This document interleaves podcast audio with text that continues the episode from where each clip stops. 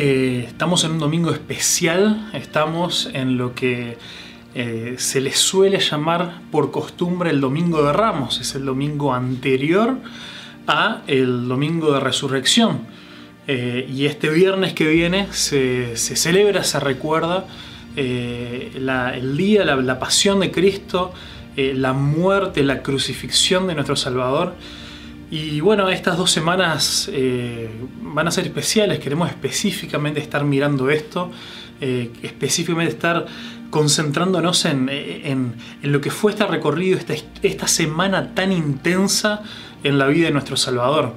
Así que hoy vamos a estar hablando, vamos a estar viendo eh, cómo comenzó esta semana, cómo, cómo fue la llegada de Jesús a, Jerusalén, si nosotros pensamos un poco en la, en la historia, en la forma en la que Jesús hizo ministerio, en la forma en la que Jesús se movía, en la forma en la que Jesús eh, iba eh, compartiendo, anunciando que el reino de los cielos se había acercado, Jesús en realidad no, pasó la gran parte del tiempo de su ministerio en la capital, en Jerusalén.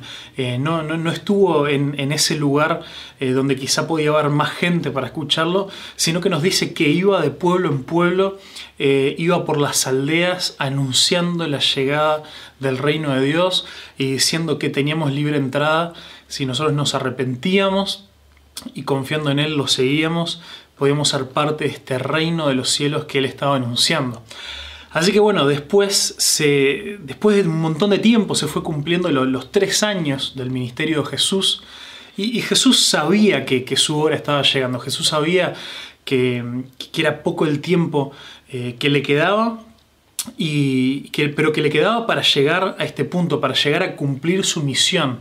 Eh, era la meta final de la razón por la que él vino eh, se hizo hombre y vino a este mundo. Eh, y, bueno, vamos más que nada la semana que viene, nos vamos, esta es una mensaje en dos partes, digamos, pero hoy queremos ver a, esto que se le llama el Domingo de Ramos, pero es la entrada triunfal de Jesús a, Jerusalén. Una entrada que, es muy, muy interesante. Si nosotros la leemos, puede pasar así media desapercibida, pero, pero realmente es algo eh, increíble. Eh, si, nosotros lo vamos a estar mirando más que nada en Mateo capítulo 21, y, si nosotros miramos el contexto, vemos lo que los otros evangelios también nos dice, eh, vemos que Jesús venía recorriendo poco a poco, haciéndose camino a Jerusalén, y él venía principalmente desde Jericó, y, las multitudes lo rodeaban. La, gente lo, venía siguiendo. Cada vez había más personas que venían tras de él porque Jesús cada vez estaba haciendo milagros más y más notorios.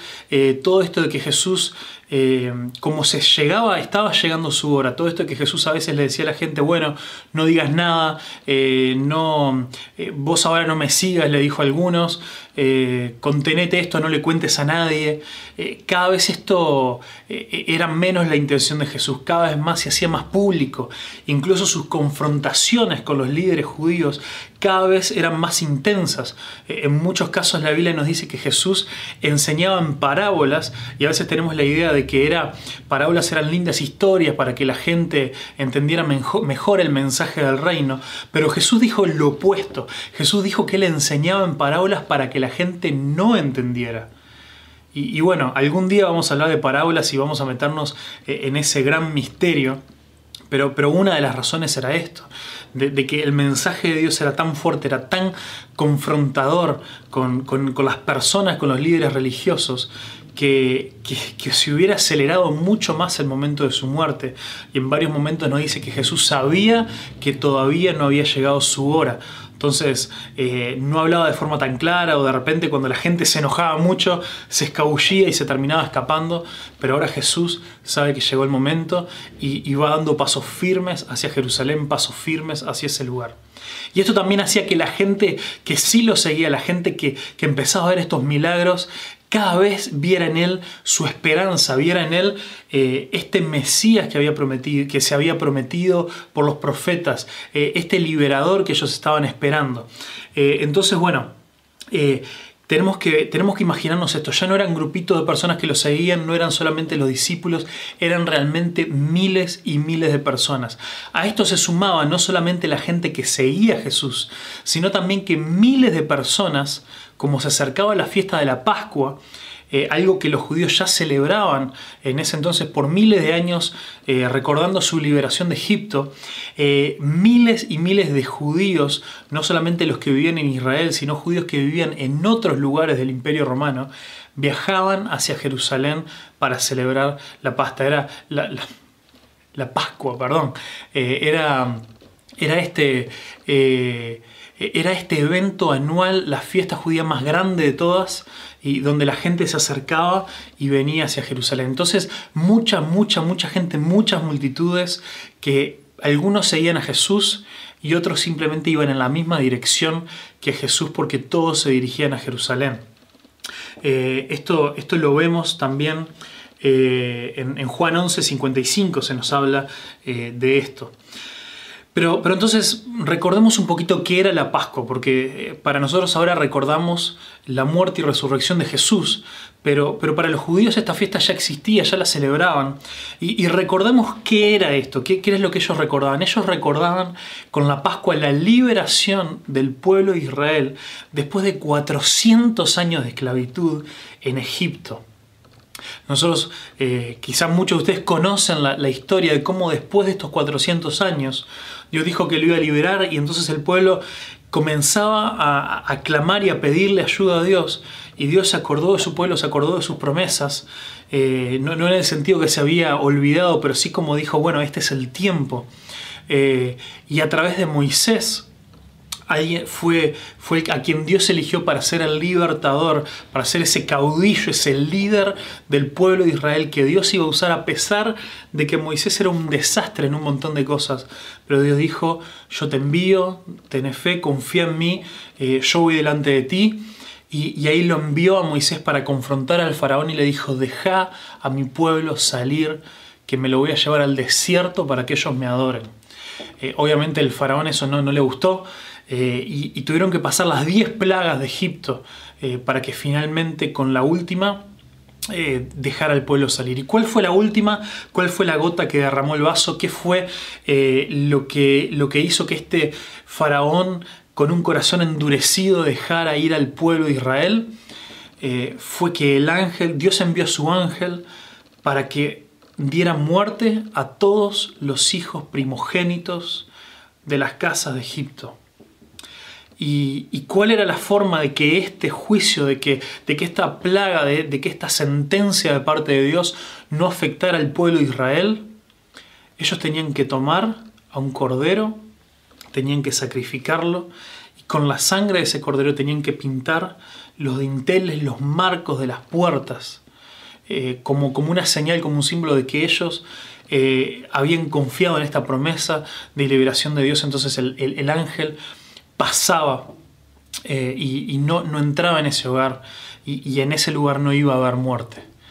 Entonces, a lo largo de, de miles de años literalmente, Israel venía recordando de que, de que los primogénitos de, de Israel pudieron salvarse de la muerte gracias a la muerte de un cordero y esa sangre fue la que los cubrió, esa sangre fue la que, la que hizo que la, que la muerte los evadiera. Y bueno, después de eso muere el hijo del faraón y los deja ir. Y, esta liberación eh, es lo que los, judíos celebraban todos los años. Entonces en nuestra cabeza eso nos tiene que quedar ahí guardado. Eh, esa, esa categoría de que alguien deja su vida y en la entrega una sangre derramada para que otros puedan vivir. Y, eso eh, es lo que termina pasando. Eh, esa era una sombra, era algo que apuntaba hacia la muerte de Jesús. Si, nosotros también nos preguntamos eh, por qué la gente quería proclamar rey a Jesús, ¿Qué, qué, qué era lo que pasaba? ¿Por qué la gente estaba tan entusiasmada con Jesús más allá de, sus, de los milagros? ¿Por qué no simplemente lo seguían tratando como, como un profeta o como alguien eh, que tenía este poder de Dios para hacer milagros y para todo esto? ¿Por qué rey? Bueno, después de Moisés, Moisés es una figura muy particular, eh, este Moisés que, que llevó a cabo, que fue usado por Dios para liberar al pueblo. Moisés fue una figura muy particular en el, en el, pueblo de Israel porque fue quizá la persona que más cercanamente eh, logró ocupar eh, tres posiciones o, tres lugares dentro de lo que era la dinámica del reino de, del reino de Israel que Dios había establecido. Eh, si bien Moisés nunca fue proclamado rey, pero sí fue este líder, fue este caudillo, fue, aquella persona que dirigía el pueblo era aquella persona que tomaba estas decisiones. Quizá era una especie de rey funcional, aunque nunca tuvo ese título. Eh, también Moisés eh, era un profeta de Dios, porque Moisés era el que le hablaba al pueblo lo que Dios quería decir. Esa era la función de un profeta. Pero también Moisés cumplía este rol de sacerdote. Eh, y los sacerdotes eran aquellos que intercedían por el pueblo delante de Dios. Y así Moisés una y otra vez lo vemos ir delante de la presencia de Dios y, pedirle a Dios por favor que tenga misericordia de este pueblo duro y testarudo. Entonces vemos en él e, esta, esta triple función que después a lo largo de la historia de Israel siempre estaba dividida. Siempre había algún rey, había profetas, había sacerdotes, pero estos roles no se mezclaban. Pero pero también en, en las profecías más adelante, cuando el pecado de Israel lo siguió arruinando, lo llevó a, la destrucción, lo llevó al exilio, eh, Dios comenzó a prometer también que iba a haber alguien que iba a venir, iba a haber un Mesías, un ungido, un elegido de Dios que iba a traer nuevamente liberación al pueblo de Israel. Nuevamente iba a venir y lo iba a liberar, lo iba a, lo iba a librar de su opresión, cumpliendo este rol eh, de, de alguien que iba a ser este rey, que iba a gobernar Israel, pero al mismo tiempo alguien que iba a hablarle al pueblo de parte de Dios y alguien que iba a interceder delante de Dios por el pueblo cumpliendo nuevamente estas tres funciones de una manera perfecta. Entonces los judíos vivían esperando no solamente un rey más, vivían esperando el Mesías, el elegido, eh, aquella persona que Dios iba a enviar para volver a liberarlos de esta manera tan tremenda como había pasado cuando ellos fueron liberados de Egipto. ¿Cuál era el opresor de ellos ahora? No era Egipto, eran los romanos. Eh, ellos vivían bajo el imperio romano, sufriendo un montón, eh, pasándolas, las mil y unas. Eh, y, qué es lo que pasa? Eh, cuando, cuando la gente ve a Jesús y, ve que Jesús dice de sí mismo ser el Hijo del Hombre, cuando ve que Él reconoce, cuando la gente le pregunta si Él es el Mesías y, Él se autoproclamaba también Mesías y por estas cosas los religiosos ya estaban buscando matarlo, eh, por estas cosas es que la gente decía, este es el enviado de Dios, este es el rey. Y querían coronarlo rey, lo querían coronar porque querían que Jesús comenzara con esta gran liberación. Jesús venía haciendo grandes milagros, pero, pero ya la gente quería que la gran revolución arrancara querían finalmente poder deshacerse de, todos estos romanos y poder volver a la vieja gloria que habían escuchado sus antepasados. Así que bueno, todo esto es un poco el, contexto de, esta eh, segunda, segunda eh, liberación que el pueblo estaba esperando. Y, miren, y si nosotros miramos eh, en Juan, si vemos a estar en Mateo, en Juan nos deja muy claro cuando, cuando vemos el relato de Lázaro, que es uno de los últimos milagros que Jesús hace, Jesús resucita a Lázaro después de cuatro días de estar muerto. Eh, es, impresionante ver que, ver que Jesús sabía que ir a, ir, a ir a Jerusalén, Lázaro vivía a las afueras de Jerusalén, acercarse ahí era poner en riesgo su vida. La cosa estaba tan caliente que si él se acercaba a Jerusalén, eh, seguramente este fin iba a volver. Y Jesús retrasa su llegada para poder hacer el milagro de la resurrección de Lázaro. Y, vemos ahí en Juan 11, 8 y 16 de, que Jesús y sus discípulos tenían claro que acercarse a Jerusalén era ir, meterse en la boca del lobo y, seguramente firmar su sentencia de muerte. Eh, la, muerte, el arresto de Jesús no lo agarró a nadie por sorpresa. Incluso Tomás, ahí en Juan 11, 16, dice que, que si iban con Jesús, seguramente ellos también iban a morir. Eh, esta tensión se sentía en el aire, así que tengamos esto en cuenta cuando acá leemos de que Jesús se acercó y entró a Jerusalén. Eh, era una situación muy rara, muy tensa, pero con estos milagros, imagínate con la resurrección de un muerto después de cuatro días de estar sepultado, eh, la voz se corrió y estas miles y miles de personas dijeron, ya está, Él es el rey. Entonces Jesús empieza a ir a Jerusalén y ahí es cuando vemos esto, vemos esta imagen de que, de que las multitudes vienen y, lo quieren coronar rey a como dé lugar. Pero Jesús, aprovechando esta oportunidad, quiere dejar algunas cosas bien claras. Lo primero que vamos a ver hoy es que Jesús es el rey. Vamos a ver diferentes formas en las que Jesús es el rey. Jesús es el rey humilde. Esto es lo primero que vamos a ver. Jesús es el rey humilde. Es un rey al revés de los reyes de este mundo, al revés de nuestras expectativas cuando pensamos en un rey. Eh, definitivamente cambia toda nuestra percepción de, cómo pensamos que Jesús debería actuar como rey. Sin duda, una percepción muy diferente de la que el pueblo tenía cuando, cuando lo quiso eh, coronar como rey, lo quisieron proclamar como rey para que él se deshiciera finalmente de Roma y comenzara una revolución. Eh, vemos ahí en el versículo 1 al 7 del capítulo 21 de Mateo, de que Jesús pide que sus discípulos vayan a buscar a un burro y una cría de burro eh, para que él pueda entrar en Jerusalén. Y nos dice ahí que esto lo hicieron para que, para que se pueda cumplir una profecía. Ahora, uno, uno se podría preguntar, bueno, pero si, si Jesús lo hizo para que se cumpliera una profecía, entonces la profecía no se estaba cumpliendo.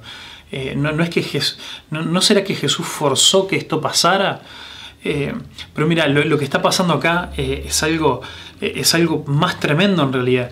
Y es que Jesús era hiperconsciente de su rol, era hiperconsciente de su lugar en la historia de Dios. Era muy consciente de qué era el papel que a él le tocaba jugar en la salvación no solamente de Israel, sino del mundo entero. Entonces, él, cuando él leía las escrituras, él podía ver que él era el Mesías, el Hijo de Dios, el enviado para salvar a Israel.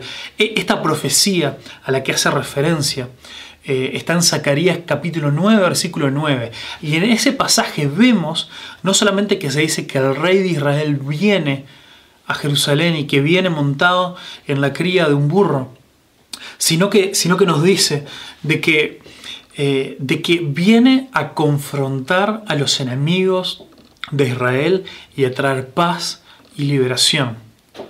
Los judíos estarían contentísimos con esto. Pero el enemigo al que Jesús venía a confrontar no era Roma, no era este enemigo físico, no era este enemigo militar. El enemigo al que Jesús venía a confrontar es al pecado, al pecado y a la muerte sobre el pecado y sobre la muerte que Jesús vino a vencer y a tener victoria sobre esto para que vos y yo podamos ser libres. Entonces Jesús es un rey humilde. ¿Por qué decimos que Jesús es un rey humilde? No solamente por este símbolo de que entró montado no en un gran caballo, sino en un gran caballo de guerra, sino en un burro, en la cría de un burro. Esto es solamente un símbolo para mostrarnos de que en realidad en su servicio, en su entrega, el vino como un burro que los sirven para la, para la carga, se los usaba para la carga y eran los animales que a veces se tenían como más insignificantes o despreciados. De la misma manera Jesús fue humilde hasta la muerte y vino a cargar con nuestro pecado y vino a cargar con toda nuestra maldad, algo que los llevó hasta la muerte, para que vos y yo podamos tener vida. Esto es tremendo, Jesús es un rey humilde. ¿Es rey? Sí, es rey pero, es un rey que, fue coronado al entregar su vida. Y, fue coronado al entregar su vida por vos y por mí. Y, esto es algo que nos tiene que volar la cabeza, nos tiene que, que sacudir hasta lo profundo. Se cumplió la profecía de que Jesús llegó a confrontar el pecado y la maldad con la mayor humildad, al punto de entregar su vida, como nos habla también Filipenses capítulo 2, que después te invito a que lo puedas leer. Entonces, también eh, vemos de que Jesús, de esta misma manera, fue sumiso a la voluntad de Dios, cargando con nuestro pecado. Pero número dos, Jesús es rey. Jesús es el rey, es un rey humilde, vimos primero, pero también Jesús es el rey que salva. Eh, la gente, las multitudes, esto lo vemos del versículo 8 al 11 de Mateo 21. La gente dice que le gritaba, Osana al hijo de David, Osana. Ya vamos a ver qué es Osana, pero hijo de David eh, era, era esta frase que, justamente los judíos conocían que, no, era el hijo de David, no sé, David tuvo varios hijos, estaba Salomón, hubo, hubo varios hijos ahí, Salomón fue el que llevó a ser rey, pero, la gente sabía que, que, no se trataba de esto. Cuando hablan del hijo de David, hablan de un descendiente, de alguien que vendría de su simiente, dice la Biblia. E, era este descendiente de David prometido que Dios le prometió en 2 Samuel capítulo 7. Le promete a David que su trono, que su dinastía, su familia, eh, iba, iba a tener un trono eterno para siempre. Dios iba a establecer, iba a levantar un rey del linaje de la descendencia de David para que sea un rey para siempre, que nunca iba a morir y que iba a traer la justicia, iba a reinar con igualdad y con bondad de parte de Dios. Eh, esto era lo que la gente estaba esperando y sin duda esto es quien Jesús era, pero de nuevo no de la forma en la que la gente pensaba. Eh, cuando, cuando vemos eh, la gente le gritaba Osana, Osana, es una palabra que, en español no, no, tiene sentido, pero está ahí porque significa sálvanos ahora, necesitamos salvación. Hijo de David, decían, vos que sos el prometido, vos sos el Mesías, el que iba a venir, salvanos ahora, necesitamos salvación. Y ese es Jesús. Jesús es un rey que salva pero, salva de una manera diferente a la que el pueblo quería o esperaba. E, y eso me pregunto si no nos pasa también a nosotros ahora. Los judíos esperaban, querían salvación de los romanos, querían ser liberados de este, de este imperio opresor que tenían. Y, y, nosotros tenemos muchas cosas que para nosotros son muy reales y son muy graves. Cosas que, que sin duda en tu vida y en mi vida nos afectan. Y, y cosas que estoy seguro que vos capaz que le venís pidiendo a Dios que te salve y que te saque de esta, de esta situación. Capaz que vos venís sufriendo diferentes situaciones, venís con problemas. Ahora con toda esta cuestión de, del coronavirus, sé que muchos de ustedes se han quedado sin trabajo, muchos de ustedes eh, la están pasando mal, están viviendo el día a día, no saben qué espera el mañana y le piden a Dios, por favor, sana por favor, salvame, sacame de esta. Incluso mucha gente cae en hacer las promesas a Dios y le dice, Dios, si vos me sacas de esto, si vos me das trabajo, si vos lo que sea, yo ahí te voy a servir y te voy a seguir para siempre. Pero, pero ese tipo de, cosas está comprobadísimo, a todos muchos nos ha pasado. Eh, en este tipo de problemas, cuando recibimos lo que queremos tan pronto, tan fácilmente, nos olvidamos de Dios nuevamente. Nos olvidamos de Él muy fácil. Sin embargo, la salvación que Jesús nos quiere dar, lo que el Hijo de David vino a hacer y vino a salvarnos, es de algo mucho más fuerte, mucho más profundo. Es de tu necesidad, de mi necesidad de Él. De que podamos volver a, disfrutar de una, de una relación, que, que, nuestros pecados sean perdonados, que podamos tener una vida nueva. Jesús dijo en Juan 10:10, yo he venido para que tengan vida y para que, para que la tengan en abundancia. Esa vida y esa vida en abundancia eh, no pasa así nomás. Solamente la podemos acceder cuando nuestra vida se entrega ante los pies de Jesús. Y cuando Jesús muere por vos y por mí en nuestro lugar, vos y yo podemos acceder a su vida. Y ahí podemos decir que Él nos salva, que Él nos libera. Y después de eso, tenemos todo lo que necesitamos. Por supuesto, Jesús eh, nos puede, puede hacer grandes milagros en nuestra vida, puede contestarnos oraciones, pero la necesidad más grande que Él quiere solucionar en tu vida, lo que, de lo que Él te quiere librar, no es antes que de la pobreza, antes de que problemas familiares y todo es de vos mismo, de tu pecado. Vos y yo necesitamos ser librados de nosotros mismos, de nuestro pecado, para poder tener una vida abundante. Y ahí sí vamos a ser libres para poder disfrutar de, la vida que nos, que nos quiere dar. Así que Jesús es el Rey que salva. Y, y es interesante que, que cuando Jesús entra a Jerusalén, esto está un poquito después, eh, unos versículos después, la gente de allí se preguntaba quién era, qué pasa, a ver, vamos, vamos a ubicarnos un poquito. Recordad, una multitud bien grande seguía a Jesús hacia Jerusalén. Otra multitud eh, bien grande se acercaba a Jerusalén por la fiesta de la Pascua. Ahí venían multitudes que venían siguiendo a Jesús y que lo estaban proclamando rey. Cuando se corre la noticia de que Jesús estaba llegando, un montón de gente de Jerusalén que conocía de Jesús, dice ahí el pasaje, que salió a encontrarse con él y, nuevamente a, poner las pal, los, eh, los, ramos, a poner sus ropas, a hacerle esa, esa alfombra roja para que él entrara como rey de los judíos. Pero hubo gente que no salió de Jerusalén, hubo gente que se quedó adentro, la gente que no lo conocía o que no tenía muy claro quién él era o habían escuchado algunas cosas pero no creían en él. Y esta es la gente, esta es la multitud que se quedó en Jerusalén, que al Jesús finalmente entrar, se choca con, bueno, con Jesús y con toda la otra multitud que lo venía siguiendo y se pregunta, ¿quién es este?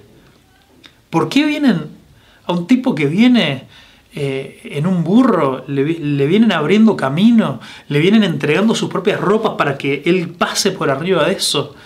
¿A qué se debe todo este alboroto? ¿Quién es él? Y mira qué tremendo, la gente que le contestó es un profeta de Nazaret. Pa, qué fuerte, la gente que venía levantando a Jesús como rey, pidiéndole Osana al hijo de David, cuando, alguien cuando la otra multitud le preguntó quién es, le contestó, es un profeta de Nazaret. ¿Dónde quedó eso de es el rey, es el Mesías, es el enviado de Dios, es el que nos va a traer salvación? Tan pronto, en unas cuadras, la multitud parece que empezó a perder el entusiasmo. Eh, parece que esta proclamación de Jesús como rey ya no, era tan intensa. Y, ahora solamente era, un profeta, era el que estaba ahí haciendo milagros. Y esto nos tiene, nos tiene que traer a, una gran pregunta. Eh, ¿qué, es Jesús para vos y para mí? Lo, tercero que quiero ver hoy es que Jesús es rey. Jesús es el rey que confronta. Vemos que Jesús es un rey humilde, que Jesús es el rey que salva y Jesús es el rey que confronta. A vos y a mí nos queda esta pregunta. ¿Quién es Jesús? ¿Quién es Jesús para vos y para mí? Eh, ¿qué, vamos a decir? ¿Es, solamente un profeta? Eh, eh, ¿Quién es? Y, esto nos tiene que llevar también a, la gran pregunta que la gran pregunta que Jesús le hizo a sus discípulos. En, Mateo 16, del 13 al 20, vemos una escena muy interesante que Jesús está con, con sus discípulos y les pregunta a ellos, ¿quién, quién dice la gente que soy? Y ahí, y ahí los discípulos empiezan a decir, bueno, dicen que sos un profeta, que sos Elías, que, que sos esto, aquello, lo otro. Y Jesús dice, ¿y quién dicen ustedes que soy? Y ahí es que Pedro hace esta gran confesión y, le dice, vos sos el Hijo de Dios. Vos sos el Hijo de Dios. Y, y esta es una pregunta que vos y yo nos tenemos que hacer. Capaz que vos sos como parte de estas multitudes que, bueno, iban camino hacia un lado, camino a Jerusalén, y había un montón de gente que empezó a gritar que Jesús era rey. Y bueno, vamos cercano, uy, será rey, vamos arriba, vamos, vamos a animarlo. Vamos a sumarnos a lo que todo el mundo está diciendo, vamos a seguir con la corriente. Eh, el problema de la fe, el problema de hacer Jesús rey, es que Jesús eh, no puede ser rey tuyo solamente por contagio, eh, por vos estar en, la multitud, por estar rodeado de gente de la cual Jesús es rey. Jesús tiene que ser tu rey. ¿Es Jesús el rey tuyo? ¿Jesús te ha salvado a vos? o, vos solamente venís acompañando? Porque cuando vos sos parte de la multitud que acompaña y que dice, ay, qué lindo, vamos a, a celebrar a Jesús como rey, cuando, cuando realmente te cuestionan a vos, como le pasó a esta multitud, ya no sabes quién es. Eh, no, no estás seguro, la identidad de Jesús ya no es clara para vos. Entonces tenemos que preguntarnos quién es Jesús para nosotros. ¿Quién es Jesús? Jesús es rey, pero ¿es Jesús tu rey? Vos, dejaste que Él gobernara tu vida, recibiste su perdón, recibiste su salvación, le entregaste todo y dijiste, Jesús, yo no quiero vivir más para mí mismo, quiero vivir para vos. ¿Es Jesús tu rey? Tenemos que hacer nuestra pregunta. Y lo siguiente es, ¿qué pensás que Jesús viene a hacer como rey en tu vida?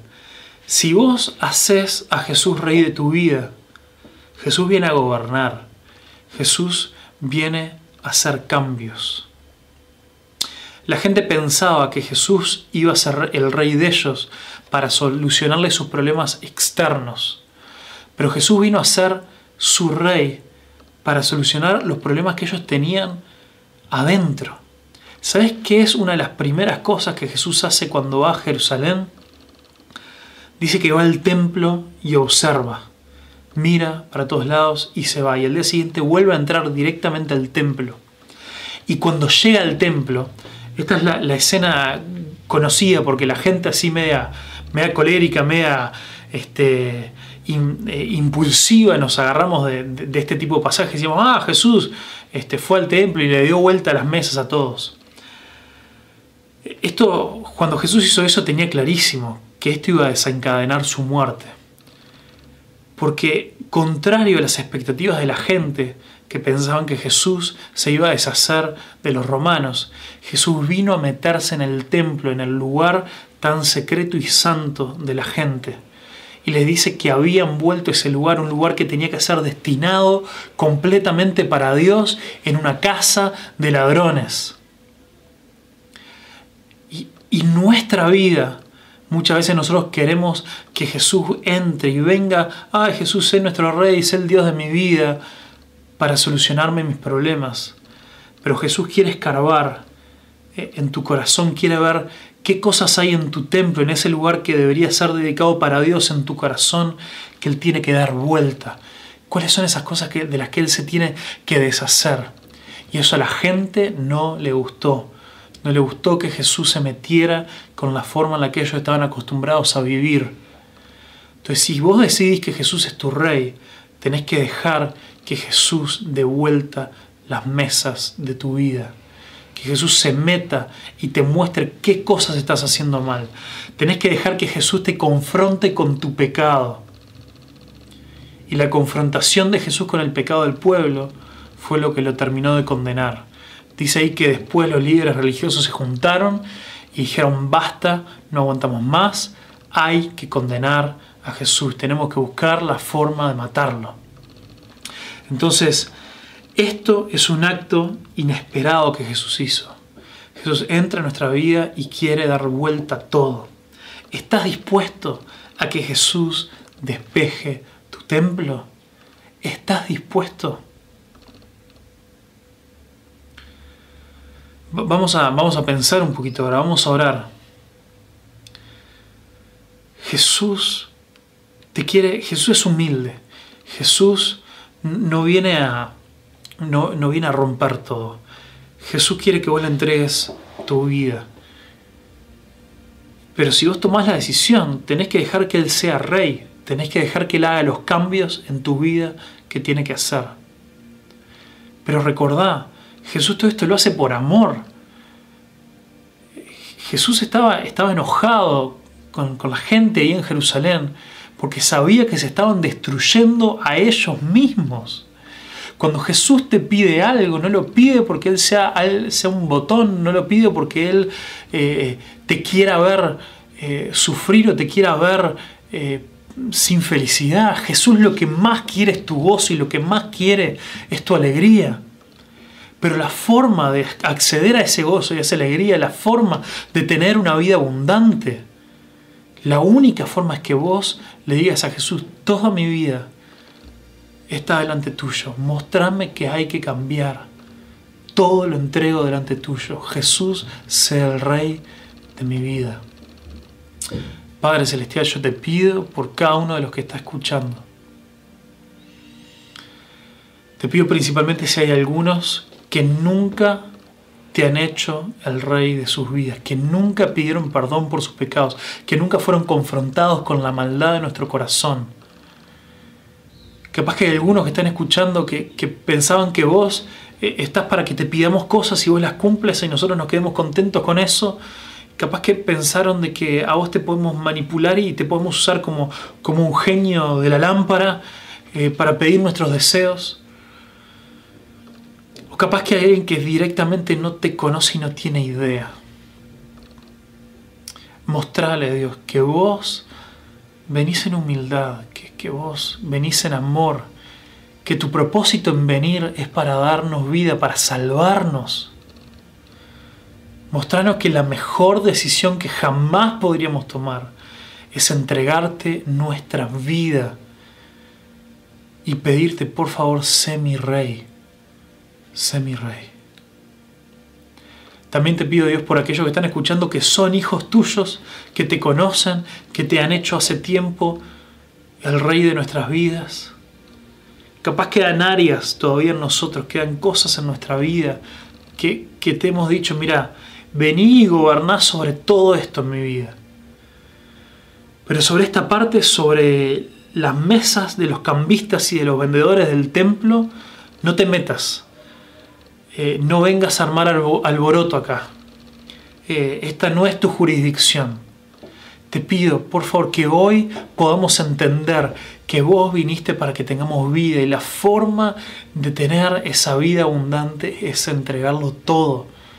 Jesús nos dijo que el que quiera ganar su vida la debe perder, pero el que quiera ganarla la va a terminar perdiendo.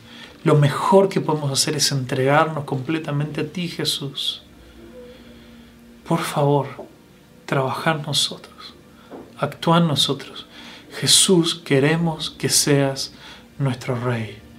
En el nombre de Jesús. Amén.